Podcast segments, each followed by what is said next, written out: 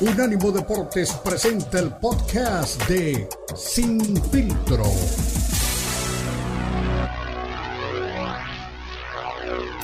Presenta Sin Filtro.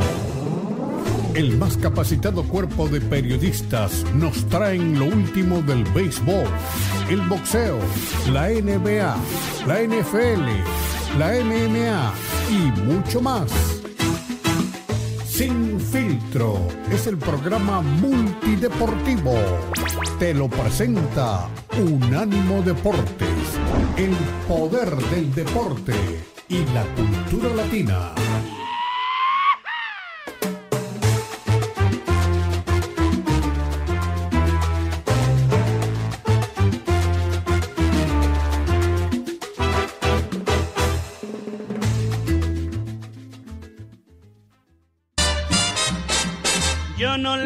Al año viejo, porque me ha dejado cosas muy buenas. Ay, yo no olvido al año viejo, porque me ha dejado cosas muy buenas.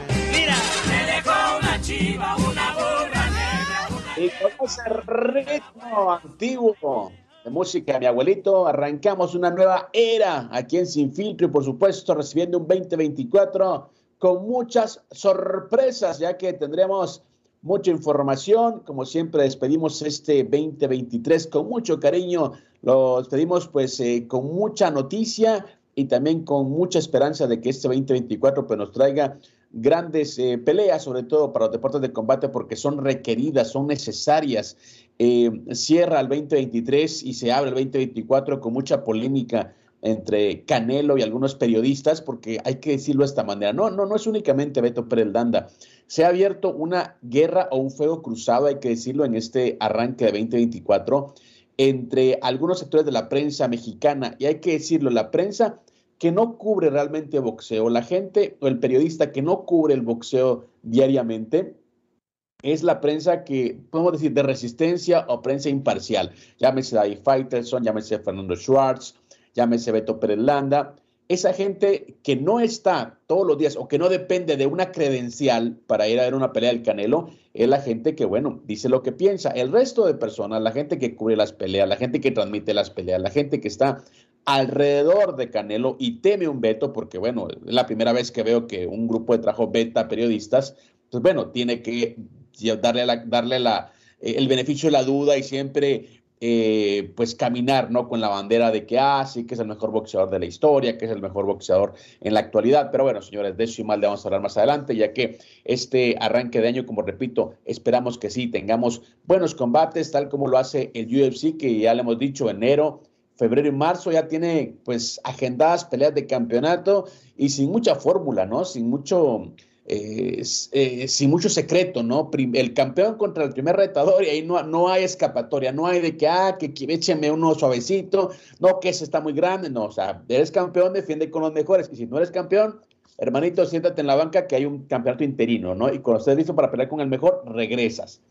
Así son las cosas en el UFC. Y para la gente que dice, no, que ganan poquito, eh, yo creo que ese, ese tema del salario es muy relativo. Eh, y yo creo que lo explica muy bien eh, Dana White, eh, el presidente del UFC. Y yo antes también era de las personas que decían, no, que tienen que ganar más. Pero hay, hay, una, hay una regla muy simple y él lo explica. Bueno, vas a cobrar lo que puedas generar.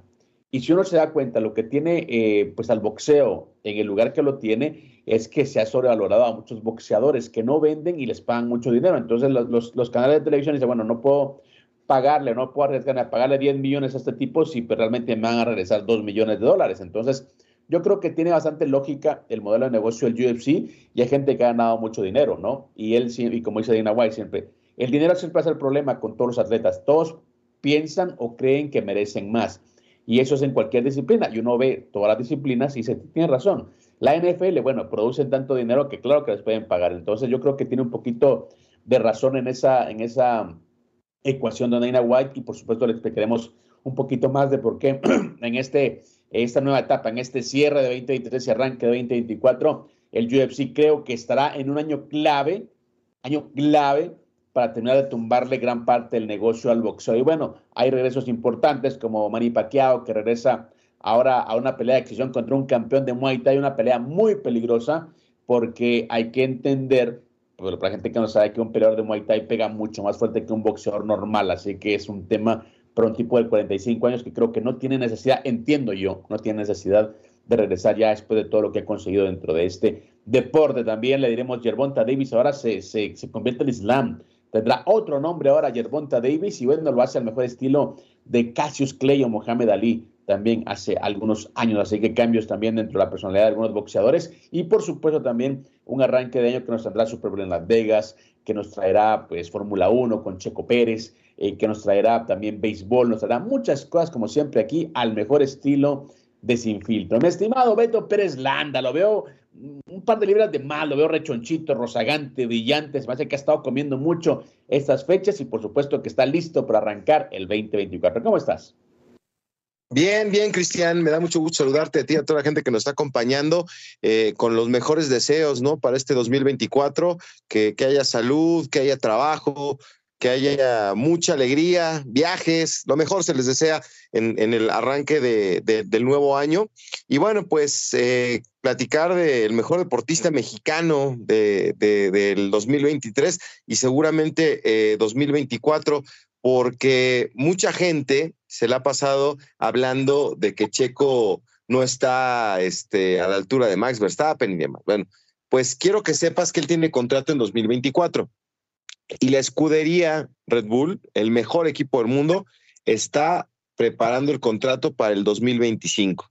No van a ir a sus fuerzas básicas o a su academia o no van a traer a otro piloto. Y esto es lo que te decía precisamente eh, eh, en, el programa anterior. Eh, Checo Pérez es perfectamente valorado por parte de, la escudería, saben lo que aportó, saben lo que ayuda y bueno, pues es un, piloto importante. Lamentablemente, pues ya te lo he dicho, ¿no? El tema de las envidias es complicado y hay 19 pilotos que quisieran estar sentados en el lugar de Checo Pérez y por eso eh, se hizo una votación recientemente para el ranking de pilotos de la Fórmula 1 del 2021 y esta encuesta anual que se hace entre todos los pilotos para seleccionar el mejor de la temporada, pues se hace a través de votaciones. ¿Te acuerdas que hace tiempo Cristiano votó por él y Messi votó por él y, así, ¿no? Bueno, pues aquí también, eh, después de concluir la temporada 2023, eh, se reúnen eh, los pilotos para elegir a los mejores de la temporada. Y bueno, pues ahí se hace una encuesta y el piloto mexicano Checo Pérez está en el top 10 es el subcampeón del mundo, porque esa es la realidad, es el segundo piloto en cuanto a resultados, pero pues los envidiosos lo pusieron en, el décimo lugar, eh, después de haber sido el único piloto en ganar más de una carrera en 2023, aparte de Max Verstappen, ¿no? Eh, acuérdate que, que, él nos hizo escuchar el himno en el Gran Premio de Arabia Saudita y en el Gran Premio de Azerbaiyán y, acumuló nueve podios en el presente año. Para mí es el, el segundo mejor piloto de la temporada, pero pues eh, los envidiosos pilotos que quieren su asiento eh, votaron para que Luis Hamilton fuera el segundo, el segundo lugar.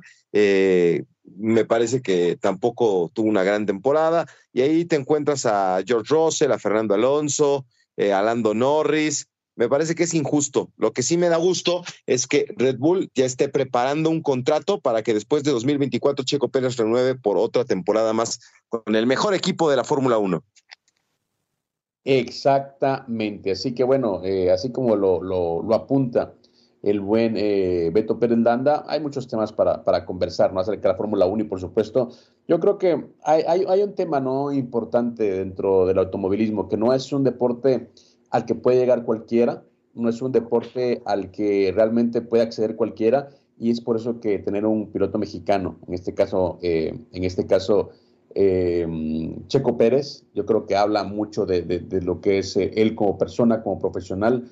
Y también yo creo que Checo Pérez cerró muy bien el año, ¿no? Porque, eh, bueno, celebró también la corona número 14 de sus Águilas del América y, por supuesto, también preparándose para lo que será, pues, una nueva temporada de Fórmula 1. Y hay que recordar también que para Checo Pérez, en el tema personal no fue nada fácil también. Estuvo, pues, a punto del divorcio, ¿no? Luego de celebrar, luego del Gran Premio de Mónaco eh, y luego pues ya lo vimos con su esposa en esa temporada, ya en una eh, reconciliación que le viene bien, porque como repetía la vez pasada también, ¿no? Yo creo que Valdano era la que te decía, ¿no? Que al final de cuentas era tan importante la persona como el deportista. Y en este caso creo que yo veo a, un Checo Pérez eh, pleno, a un Checo Pérez tomando riesgos, a un Checo Pérez que por ese riesgo, pues vimos lo que pasó allá en, el Gran Premio de Fórmula 1 de México.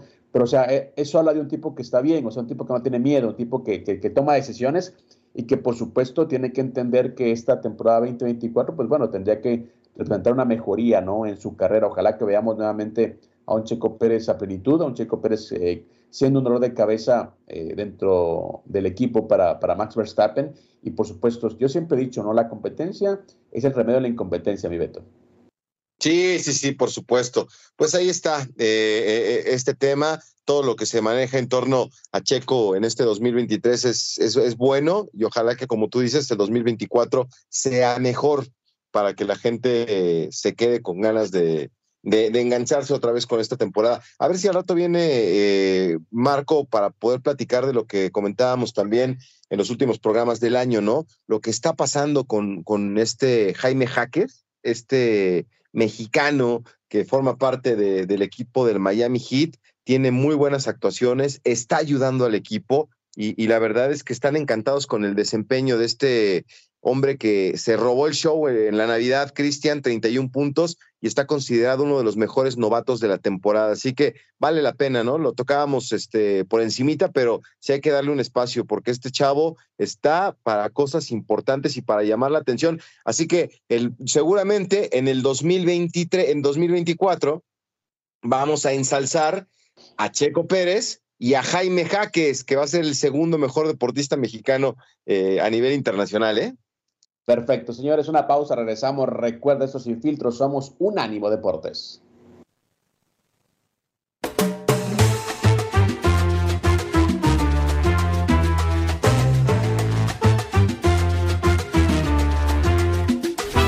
Unánimo Deportes Radio. Somos Unánimo Deportes, el poder del deporte y la cultura latina. Estás escuchando Sin Filtro, el programa multideportivo presentado por Unánimo Deportes, el poder del deporte y la cultura latina. Sin Filtro, Sin Filtro. Recuerda que somos un ánimo deporte, lo mejor la cultura y el deporte. Estamos en Sin y, por supuesto, hemos tenido un 2023 plagado de acciones en el emparrillado. Hemos tenido, pues, una temporada muy, pero muy competitiva, así como ha sido también la presencia de la persona que más sabe, el gurú del emparrillado, el coach Ricardo Bravo. Mi coach, ¿cómo estás? Un abrazo. Ojalá que has comido mucho en estas fiestas, que estés pues muy contento de abrazar este 2024 y por supuesto que estés listo pues para todo lo que te para hablar de lo que te dejó el 2023 y lo que se viene en este 2024. ¿Cómo estás? Caballeros, ¿cómo están? Pues bienvenidos. Yo encantado porque es la mejor época del año.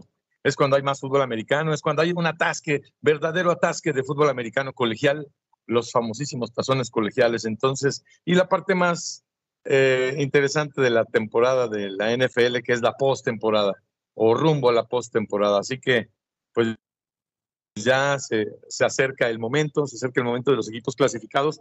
Todos los días hay uno nuevo, ya hay otro equipo clasificado. Y pues, ¿qué les parece, jóvenes, esta última, penúltima jornada de la NFL? Sí, no, pues con cosas importantes, Ricardo, me da mucho gusto saludarte. Lo mejor para este año, mucha salud, mucho trabajo, muchas alegrías te deseo de, todo corazón. Y pues hay, hay temas eh, que llaman también a, los reflectores. ¿Tú qué lectura le das a la decisión que ha tomado? Digo, yo sé que mis Broncos de Denver no son el equipo más popular, pero eh, el caso de Russell Wilson es muy interesante. Eh, no cumplió con una buena temporada, le dieron todo el dinero del mundo por una extensión de contrato cuando todavía no empezaba a jugar con el equipo de los Broncos y el coach Sean Payton, que tiene mucha experiencia, decide no contar con él para los últimos dos partidos. Yo le decía el otro día a Cristian que eso me parece que es un mensaje de pues que no se nos lesione porque nos queremos deshacer de este lastre, lastimosamente. ¿Tú qué lectura le das, Ricardo? No, no, no, eso de que no se lesione, no. No, esto es un tema de rendimiento, de rendimiento en el, en el emparrillado de rendimiento con el equipo. O sea, si, si el coreback no funciona, ahí hay otro. Y si ese tampoco funciona, esto no es lo, no es lo único que pasa, no es, no es el único equipo donde está pasando. Atlanta también sentó a su, a su coreback, este, a Desmond Reader, lo mandó a la banca va a poner a Taylor Henneke. Así que, nada, esto sucede. Los corebacks y los coaches son eh, intercambiables. Así que no, no te preocupes, Russell Wilson hizo lo que tenía que hacer hasta este momento y pues le van a dar la chance a otro coreback. Me parece justo, me parece justo porque Denver Broncos no van a calificar en esta temporada y entonces ahí, sí hay que ver otro tipo de, de, cosas. Por ejemplo, el coach Tom Payton está pensando en el otro. Es obvio, eh, eh, Russell Wilson es un coreback ya probado, ya sabemos hasta dónde llega, este, tiene grandes facultades, es un estupendo atleta, pero pues hay que ver otros, porque Russell Wilson durará un año más o dos, pero esto continúa. Entonces, sí es buena la decisión. No, no, no digo que se robó los millones, no, no, no, no, no. Le pagaron le pagaron el sueldo que él vale, pues, ¿no? Si no lo rodean de talento para que, para que dé ese extra que están esperando de él, pues así no se puede. Entonces, date de Santos, mi Beto, que Russell Wilson llevó a, los Broncos de Denver a donde, a estas instancias, vaya. Mi coach, bueno, yo siempre he dicho que es muy fácil hablar con el periódico bajo el brazo, ¿no? Y, uno de, esta trinchada dice, ah, no, pues eh, Baltimore, 49ers, Delfines o Filadelfia son candidatos para, para llegar al Super Bowl, ¿no? Por, lo que han hecho, porque están ya calificados a postemporada y porque obviamente sabemos que son equipos con, con buenos planteles. Eh, ¿Crees que hay algún equipo con sello de, caballo negro en la postemporada o crees que nos podemos jugar por estos cuatro como candidatos serios a llegar al Super Bowl? Esa es muy buena pregunta. Esa es la pregunta de los 64 mil dólares. Me acuerdo que antes había un programa que se llamaba La pregunta de los 64 mil dólares. Fíjate que me gusta mucho dos equipos. Leones de Detroit.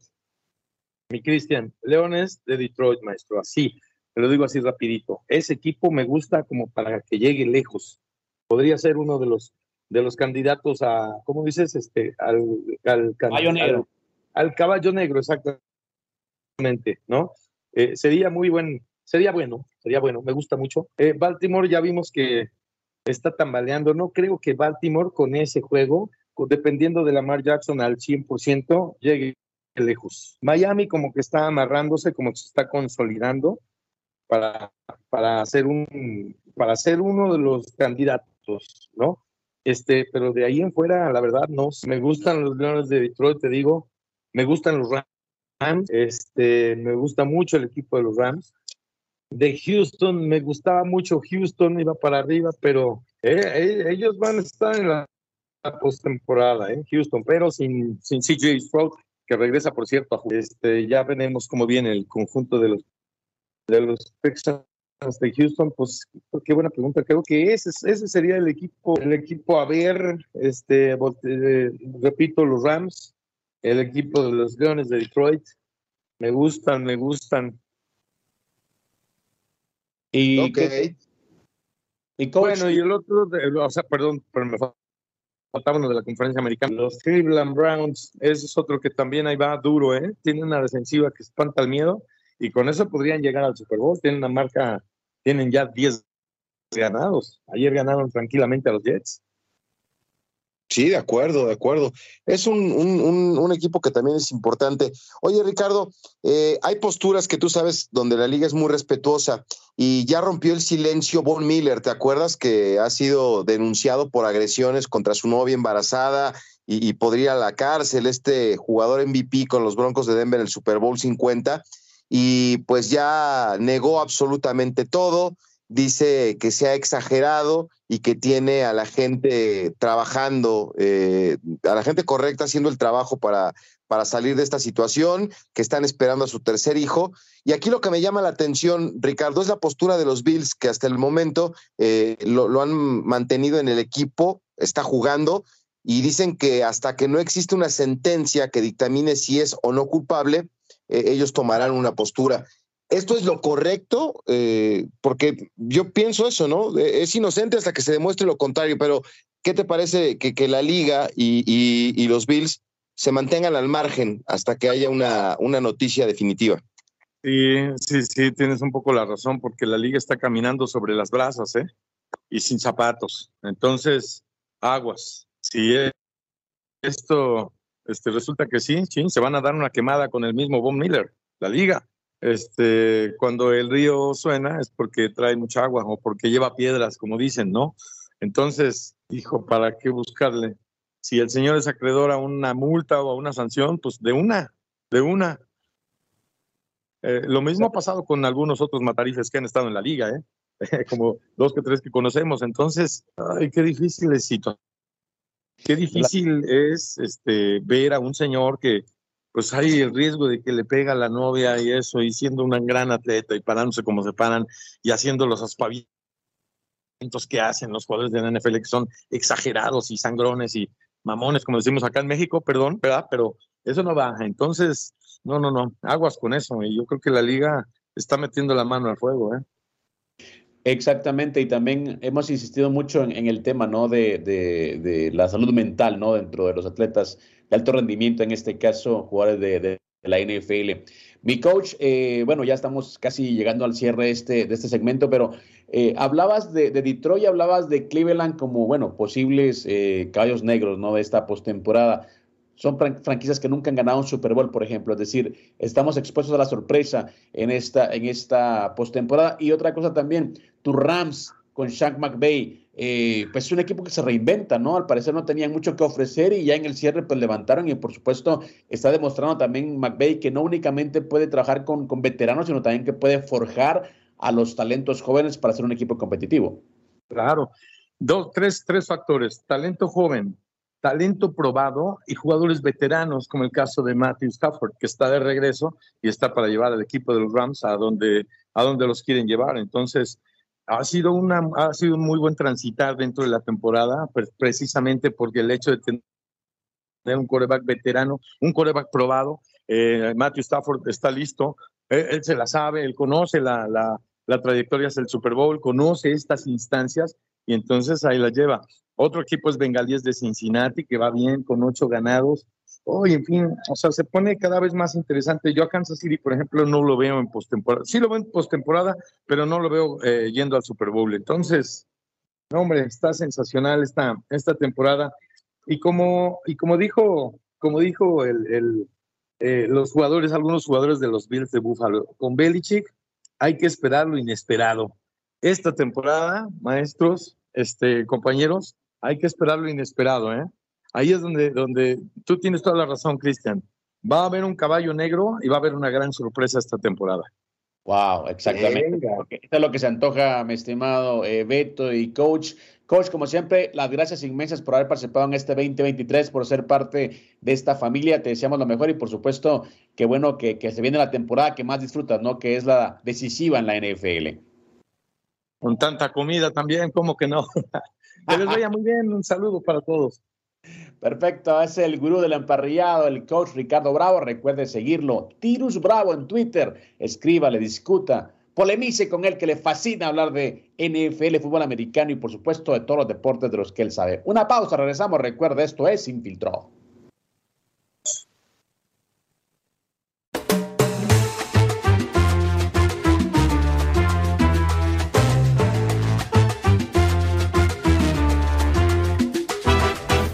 Unánimo Deportes Radio. Estás escuchando Sin Filtro, el programa multideportivo presentado por Unánimo Deportes, el poder del deporte y la cultura latina. Sin Filtro, Sin Filtro.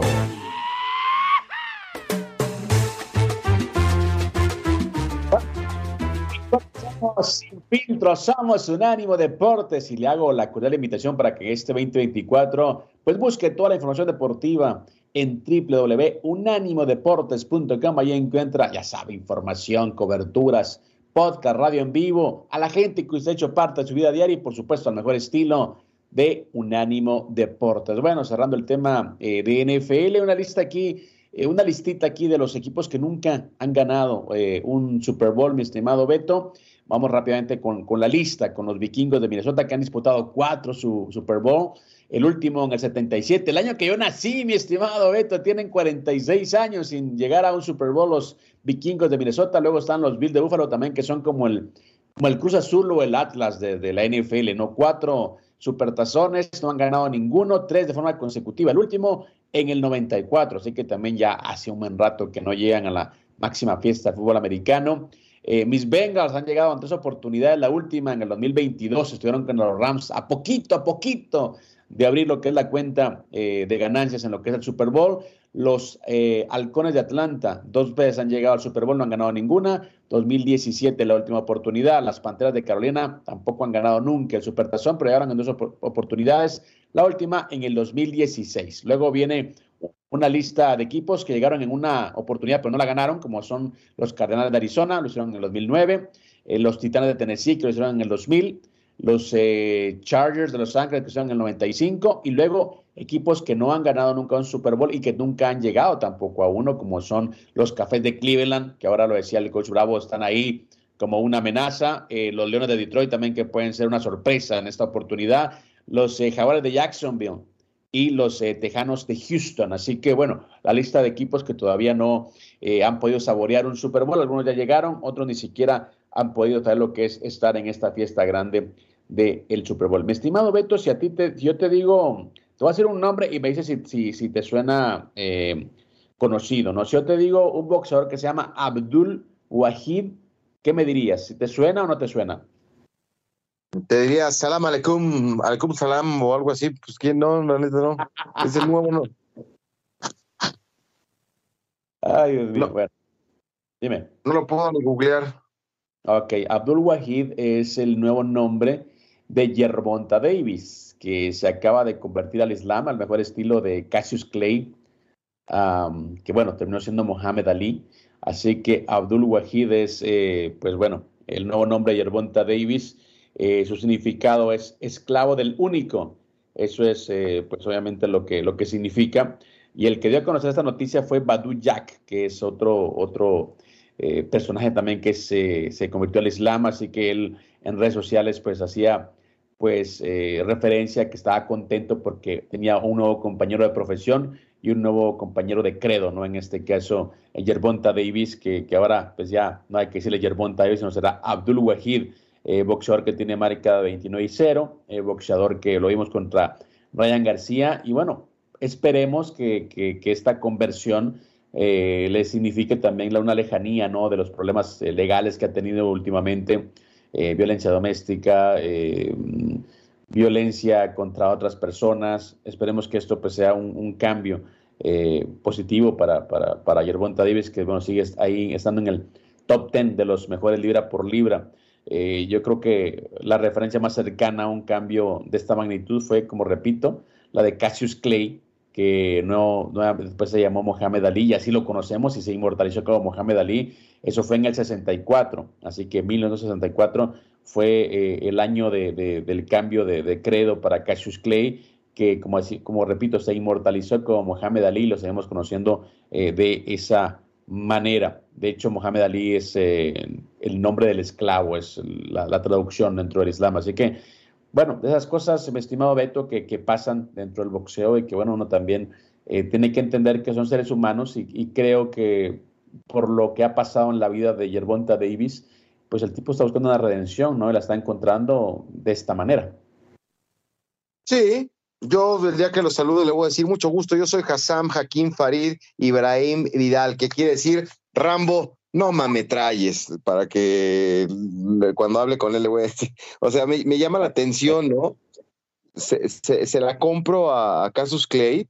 Eh, desconozco si, si debe, de ser una, una, razón de peso, ¿no? Para que se cambie al Islam, pero por ejemplo, eh, yo te comparto algo, Cristian. Este, a mí me parece que, el tema de la religión, este, pues ya la traes de, agencia, ¿no? No, no sé, igual y soy muy exagerado, pero sí tengo muchos amigos que han cambiado eh, de religión, inclusive mis padres, este, yo soy católico, ¿no? Y, y cambiaron al, cristianismo y, me invitaron en algún momento y eso, pero pues yo creo que pues si creciste de una manera y con unas formas y todo es, es como complicado, ¿no? Pensar en, en otra, y participé en algunas veces, este, y son eh, cosas diferentes y, cosas que llaman la atención, pero pues a mí me cuesta trabajo creer que te puedes cambiar de, de religión, aunque es muy, respeto, muy respetado, ¿no?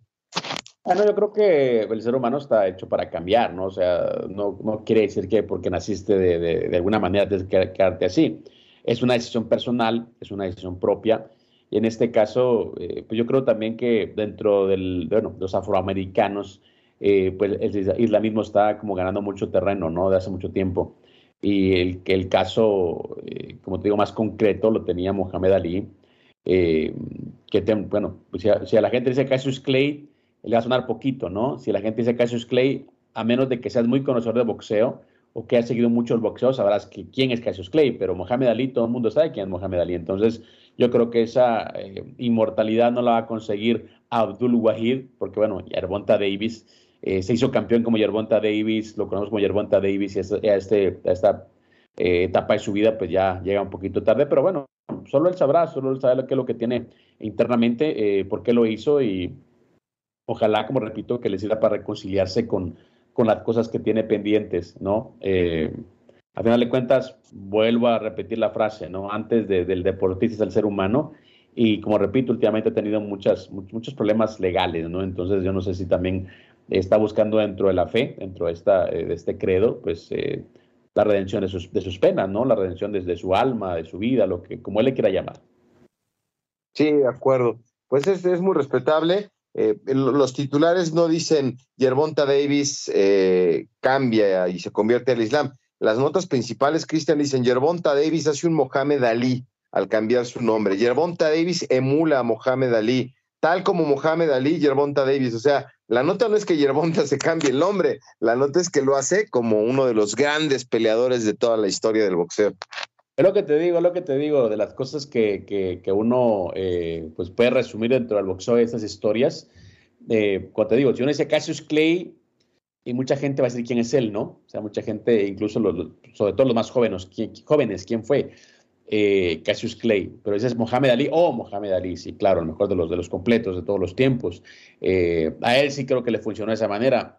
Yo creo que le puede funcionar bien a, a, Davis, para mí siempre sería Yerbonta Davis, eh, sí, yo creo que regresa al boxeo y agarra las peleas que tiene que, tomar, ¿no?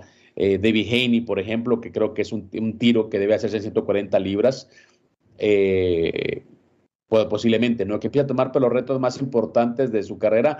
Ahí sí creo que eh, Yerbon puede empezar a sonar como Abdul Wahid, pero si sigue con esa, con esa eh, retórica, ¿no? Muy parecida a la de, a la de Floyd Mayweather yo creo que muy poco puede pasar, ¿no? Dentro de, su carrera. Así que bueno, un cambio eh, de nombre, un cambio de religión, cambio de vida, no sabemos, pues será pues simplemente pues una anécdota, ¿no? Si es que no consigue, como repito, hacer las peleas que realmente se le está pidiendo o las peleas que realmente requiere el mercado, ¿no? Porque es otra cosa, ¿no? Las peleas que estamos esperando son las peleas eh, entre los mejores.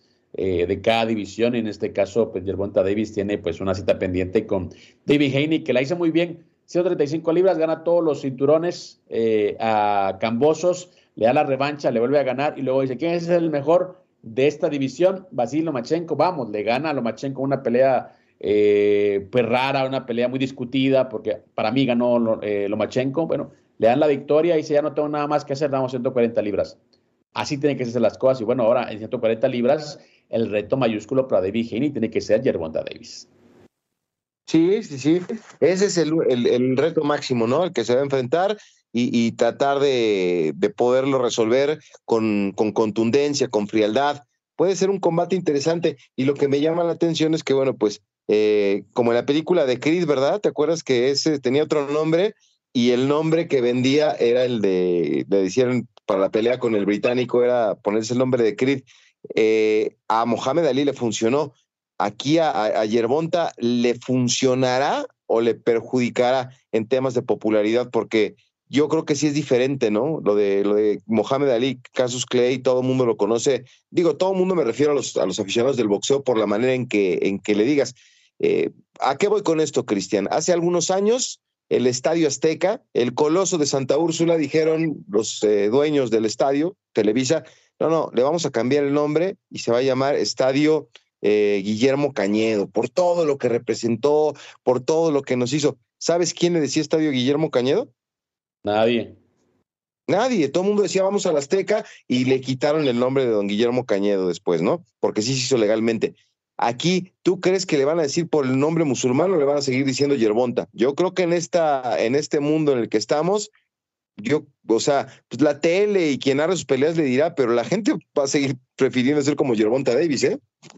Exactamente, Teo. La única manera en la que creo que puede eh, el Abdul Wahid ganar notoriedad, como te repito, es que venga con Haney y se vente un par de tiros históricos que agarre a los más históricos de la división y se vende tiros memorables. Ahí sí, ok, Abdul Wahid, ¿no? Porque recuérdate que la gente recuerda a los ganadores, ¿no? Entonces, si como Yerbonta David no nos dio esas peleas y como Abdul Wahid sí, yo creo que es la única manera en la que la gente lo puede recordar ya como este nombre que él ha adoptado, ¿no? Eh, dentro del Islam. Eh, de hecho, hay dentro de las entrevistas antiguas, eh, he visto muchos documentales de, de Mohamed Ali y en una oportunidad recuerdo cuando recientemente se ha cambiado el nombre, alguien le dice Cassius y le dice, yo no me llamo así, le dice, me llamo Mohamed Ali. Y, el tipo otra vez, Cassius, oye, contigo no quiero hablar, no respeta mi nombre, no quiero hablar contigo. Eh, de, esos momentos en los que había mucha tensión racial, sobre, sobre todo en Estados Unidos, yo creo que, bueno, Mohamed Ali emergió como una, como una figura, representó muchas cosas, sobre todo porque era en una etapa, en una época en la que los todos completos, pues eran los todos completos, no había muchos campeones y por supuesto que su nombre eh, eh, repercutió a nivel mundial. En el caso de Yerbonta eh, son pesos menores, el tipo no nos ha regalado una pelea histórica, todavía está ahí como si es un tipo que agarra peleas de mediana calidad, le ganó a Ryan García, es un gran boxeador, yo creo que al igual que, lo digo con Canelo, yo creo que les hubiera venido bien exigirse, meterse una guerra, la pelea más cerrada y la pelea más, más movida y emotiva de Yerbonta ahí fue contra el Pitbull Cruz y para de contar, ¿no? El resto han sido paseos para él. Así que bueno, ya veremos cómo, cómo se da este, este cambio de nombre y qué tanto repercute en su carrera. Una pausa, mi estimado Beto. Regresamos. Esto es Infiltro.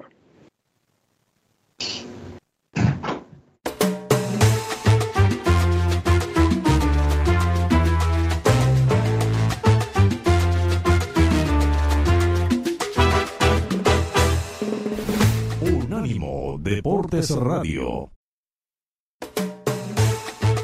Estás escuchando Sin Filtro, el programa multideportivo presentado por Unánimo Deportes, el poder del deporte y la cultura latina. Sin Filtro, Sin Filtro.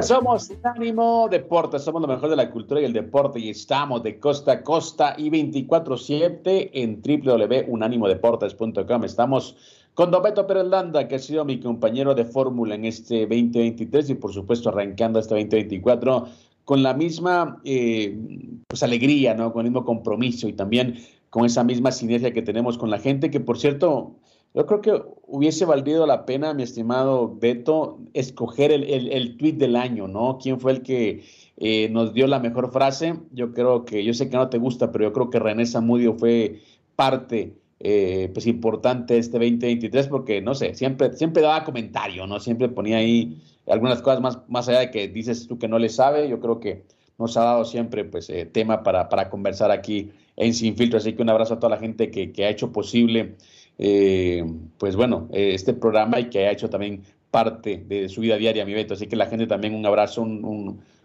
eh, deseo importante para este 2024 de que tengan realmente muchas, pero muchas alegrías y que sigan disfrutando también lo que es el deporte en sí. bueno, mi Beto también veo que, ha estado comiendo muy bien estos días, está muy gordito, veo que me mandó unas, unas fotos ahí de lo, de lo que se ha estado eh, degustando en estos días esas viandas que ha estado disfrutando y qué bien. Por eso lo veo más gordito, más rozagante, más contento porque ha estado muy bien alimentado, mi Beto. Así que entre los tweets de la gente y lo que usted ha estado comiendo estos días, yo creo que tenemos un arranque de 2024 a todo vapor, mi Beto. Sí, sí, sí, la verdad es que sí. Oye, lo, lo que no, no podríamos, si damos un premio, obviamente al mejor tweet del año no lo va a ganar, pero si ponemos al, al tweet con la mayor cantidad de tonterías se lleva el premio al primero, al segundo y al tercer lugar robado, ¿eh? Este Samudio. No seas malo, no seas malo, que es, es mi amigo, no lo trates mal, no lo trates mal, así que. Lo lleva campeón invicto el, el Samudio por la cantidad de tonterías. Este 2023 tuvimos por primera vez un mensaje de audio de René Samudio, ¿te acuerdas? Es decir, ah, yo creo que hay que darle, eh, no sé, su calendario, hay que darle un premio, ¿no? Eh, no sé en México, pero en Guatemala, en la tienda de la esquina, te dan algo, ¿no? Cada, cada fineo por ser cliente, ¿no? De, la tienda. Entonces, bueno, hay que darle algo también a, René Samudio por ser parte ya de, aquí, del, del, staff, creo yo, ¿no? De, Sin Filtro y por supuesto porque siempre es especialista en llevarte la contraria a mi Beto, ¿eh? Así que es tu némesis, aunque no lo quieras aceptar. No, pues yo, yo más o menos le sé, ese no le sabe nada. ese no le sabe.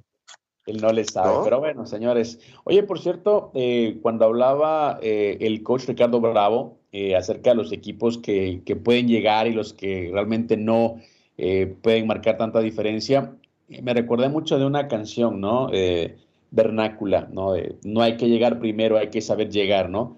Y equipos que arrancaron bien o que tenían pues una primera parte de temporada de muy buena factura en la NFL, poco a poco fueron perdiendo gas y es tan importante calificar, pero calificar con buen ritmo, ¿no? Y es ahí donde él eh, menciona que se van a separar o van a empezar a, marcar diferencia equipos como Detroit, que repetimos nunca ha ganado pues un Super Bowl, y equipos como los Cafés de Cleveland también, que, tienen pues una marca de no haber llegado nunca a, ganar el Super Bowl. Entonces, eh, me parece también que, es importante entender que hay equipos que pueden hacer historia en esa temporada en la NFL. Sí, sí, sí es el momento, ¿no? De encarrilarse. Hay que, hay que llegar bien al cierre de la temporada y con muchas expectativas de lo que puedes lograr, ¿no? Eh, ya es como la liguilla del fútbol mexicano, ya este es una, este es otro torneo y aquí el que esté mejor parado es el que va a poder este, levantar el Vince Lombardi. Yo sí creo que difícilmente va a haber una sorpresa de Cristian. La verdad es que yo, yo lo veo pues complicado. Me da la sensación de que sí va a, trascender eh, alguno de los equipos grandes. Yo me inclinaría por las Águilas de Filadelfia. Me gustan los Ravens de Baltimore, pero me cuesta trabajo pensar que, que, va a venir un caballo negro de atrás para, para darle una victoria. Oye, el que, el que me gusta, y ya no platicamos con Ricardo, este, qué cosas tiene la vida, ¿no? Joe Flaco estaba empezando la temporada, lo platiqué el otro día con él, este, en el cómodo sillón de su casa viendo los juegos del Monday Night, del, del Thursday Night, y ahora este, está ayudando a que el equipo de los Cleveland Browns estén ahí este, en la pelea, clasificaron con su victoria del otro día ante los Jets de Nueva York, y, y pues mira, ahí está Cleveland, ¿no? Calificado en la conferencia americana, junto con los Ravens contra los, y los Dolphins. Y, bueno, 11 victorias, 5 derrotas. Es espectacular lo que está pasando con Joe Flaco, que está brillando, tiene 38 años, este, eh, Cristian, y está brillando como en sus años mozos, ¿no? Está en un gran momento y, estaba, salió del sillón de su casa a manejar un equipo contendiente en la NFL le tocó como a Maradona en el 94, ¿no? Lo sacaron del retiro para, para, para entrar nuevamente a la cancha, ¿no? Y es importante, yo siempre he dicho de las historias eh, que siempre se tejen en los deportes de alto rendimiento, son esos, ¿no? Las redenciones. Y yo siempre he dicho, un jugador arrepentido es equipos campeones, ¿no? Y cuando digo arrepentido, no específicamente es que has hecho algo malo, sino un jugador que esté en una condición eh, pues de retiro, un jugador que realmente no tenga muchas posibilidades y que llegue y le da la posibilidad, ojo con esos jugadores, son peligrosos, ¿eh? Sí, sí, sí. Y con hambre de triunfo, con sed de revancha, con ganas. Estuvo en los Broncos hace un par de temporadas y no más, ¿no? Yo creí que nos iba a ayudar y, no, no le fue bien con, con, estas malas campañas de Denver, pero sí es un coreback de calidad, es un tipo que, bueno, pues, ha llegado a los, a los momentos estelares, ¿no? De, del Super Bowl con, con, con su equipo. Entonces, ahí está, ¿no? La experiencia vale mucho la pena. Y es cuando te das cuenta que, que a veces cuando pierdes algo, te ayuda, Cristian, a darte cuenta, ¿no? O sea, el hecho de que él haya estado sentado en la sala viendo el fútbol americano, me parece que hoy es un motor y una chispa que lo hace dar lo mejor cada partido. Además, me imagino que se mantiene en forma, entonces llega sin lesiones, llega sin ningún tipo de complicaciones eh, físicas y llega más entero, ¿no? Llega más entero a la parte buena de la, de, la temporada de, NFL. Es como, ¿cómo dices? ¿Sabes? Hay que, hay que correr al, a la liebre y luego a la vez llegar, algo así creo que es el dicho, ¿no? Hay, hay gente que corretea la liebre y otros sin correr la alcanzan. Exactamente, algo así le pasó a Joe Flaco. Señores, una pausa, regresamos a la segunda hora de Sin Filtro.